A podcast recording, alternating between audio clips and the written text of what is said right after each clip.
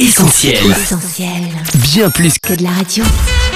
Le journal de la Bible, Le journal de la Bible, toute l'actu d'un livre hors du commun, Christine et Laure.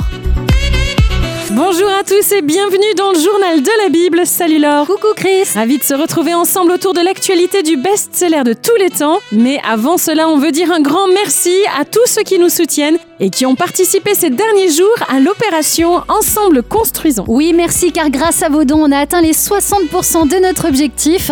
La mobilisation se poursuit sur soutenir.essentielradio.com et notre chantier continue. Mais pour l'heure, voici le sommaire de notre journal.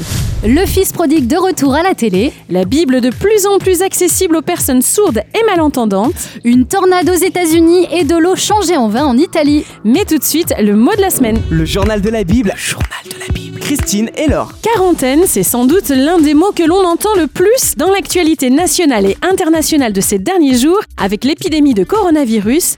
Mais connaissez-vous l'histoire de ce mot? Origine médicale ou biblique? Un petit éclaircissement s'impose, Laure. Avec plaisir Chris, isolement provisoire imposé à des personnes, navires ou animaux provenant d'un pays infecté par une maladie contagieuse, la quarantaine fait son apparition au XIVe et au XVe siècle lors du déferlement de la Grande Peste. Le principe s'est ensuite étendu dans le monde entier, les quarantaines étant régulièrement adoptées en Europe lors d'épidémies, et l'exemple de l'Italie ces derniers jours est plutôt éloquent à cet égard. Quarantaine, c'est donc 40 jours d'isolement imposé, un mot que plusieurs attribuent à Hippocrate, le père de la médecine, qui estimait qu'une maladie ne pouvait plus se développer après 40 jours de confinement. Pourtant, Laure, certaines personnes estiment que l'origine du terme quarantaine se trouve plutôt dans la Bible. C'est vrai que le nombre 40 y est très présent, souvent employé en lien avec la purification, la maturité ou à l'occasion de difficultés ou d'épreuves. Par exemple, les 40 jours de jeûne de Jésus dans le désert, les 40 jours du déluge pour purifier la terre, les 40 jours passés par Moïse sur le mont Sinaï pour recevoir les 10 commandements, ou bien encore les 40 ans d'errance dans le désert du peuple d'Israël. Alors, entre origine biblique ou médicale, on vous laisse trancher.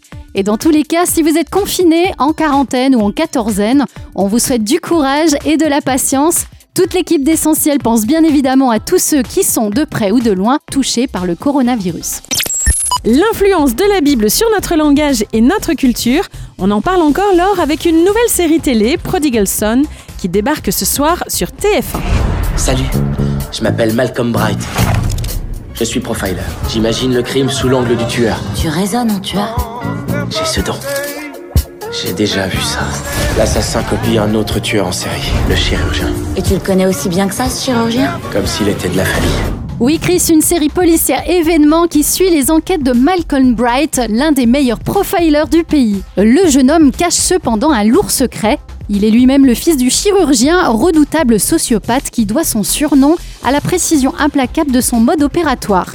L'intrigue se complique quand, après plusieurs années de rejet, Malcolm est obligé de reprendre contact avec son père et de solliciter son aide pour résoudre de nouveaux meurtres. Prodigal Son, le fils prodigue, une série lore qui n'a donc un rapport très lointain avec la parabole de Jésus dans la Bible. En effet, le lien est plutôt ténu. Une histoire de famille, le retour d'un fils vers son père. Le rapprochement ne va pas plus loin, mais il témoigne tout de même de l'influence persistante de la Bible dans notre culture mainstream. Alors pour ceux et celles qui se laisseront tenter par cette série, rendez-vous ce mardi soir sur TF1. Quant à nous, on vous recommande bien sûr la lecture du Fils prodigue dans la Bible, Évangile selon Luc chapitre 15, l'histoire d'une relation brisée puis renouée entre un père aimant et son fils rebelle.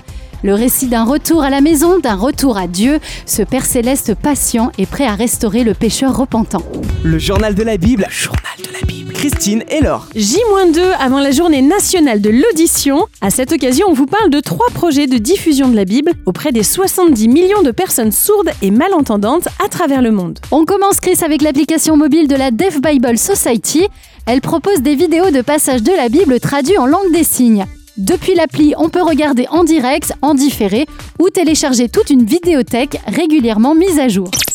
Autre heureuse initiative dont on vous a déjà parlé, le tournage du film Jésus en langue des signes américaine, un projet d'envergure mené conjointement par Jesus Film Project et l'organisation Deaf Missions avec pour objectif final d'adapter ensuite ce film dans d'autres langues des signes. Bonne nouvelle, le 20 février dernier, l'organisation Wycliffe a achevé la traduction du Nouveau Testament dans son nouveau langage composé de 100 idéogrammes. Des symboles graphiques qui représentent chacun un mot ou une idée. Un peu comme les caractères chinois ou les kanji de la langue japonaise. En associant ces symboles et en les combinant, il est donc possible de représenter des passages entiers de la Bible. Celle-ci devient alors accessible aux personnes sourdes ne maîtrisant pas la langue des signes et aux personnes sourdes et aveugles. Après le Nouveau Testament, Wycliffe travaille sur l'Ancien Testament, tous nos encouragements. Le journal de la Bible. journal de la Bible. Christine et Laure. Enfin, deux histoires étonnantes, Laure, pour terminer notre journal. La première aux États-Unis où de violentes tornades ont frappé le Tennessee dans la nuit du 2 au 3 mars. 18 personnes décédées, des dégâts matériels considérables et au milieu de ce chaos, une Bible retrouvée intacte par les secours, sans aucune page arrachée et qui a fait la une de plusieurs médias locaux. L'officier qui l'a trouvée espère bien pouvoir la restituer à ses propriétaires. Deuxième fait étonnant, quoique plus anecdotique, en Italie, avec un remake du premier miracle de Jésus, l'eau changée en vin. Non, nous ne sommes pas à Cana pour un mariage, mais à Setecani, petit village italien de la province de Modène. Le 4 mars dernier, les habitants ont eu la surprise en ouvrant leur robinet de voir couler du vin à la place de l'eau. Un dysfonctionnement causé par une panne des valves de la coopérative viticole, justement connectée au réseau d'eau publique. Un incident pris avec humour par les habitants de Sétécani, dont certains n'ont pas hésité à mettre en bouteille quelques litres du précieux breuvage. Le journal de la Bible. Le journal de la Bible. Toute l'actu d'un livre hors du commun. Christine et Laure. Le journal de la Bible, c'est fini pour aujourd'hui. On était ravis d'être avec vous et on vous donne rendez-vous dès la semaine prochaine. Facebook, Insta, YouTube ou encore Twitter, restez bien connectés à notre actualité. N'oubliez pas non plus notre opération de soutien Ensemble Construisons sur soutenir.essentielradio.com pour faire un pas de plus. À bientôt et excellente semaine à vous. On retrouve, Retrouve tous nos programmes sur essentielradio.com.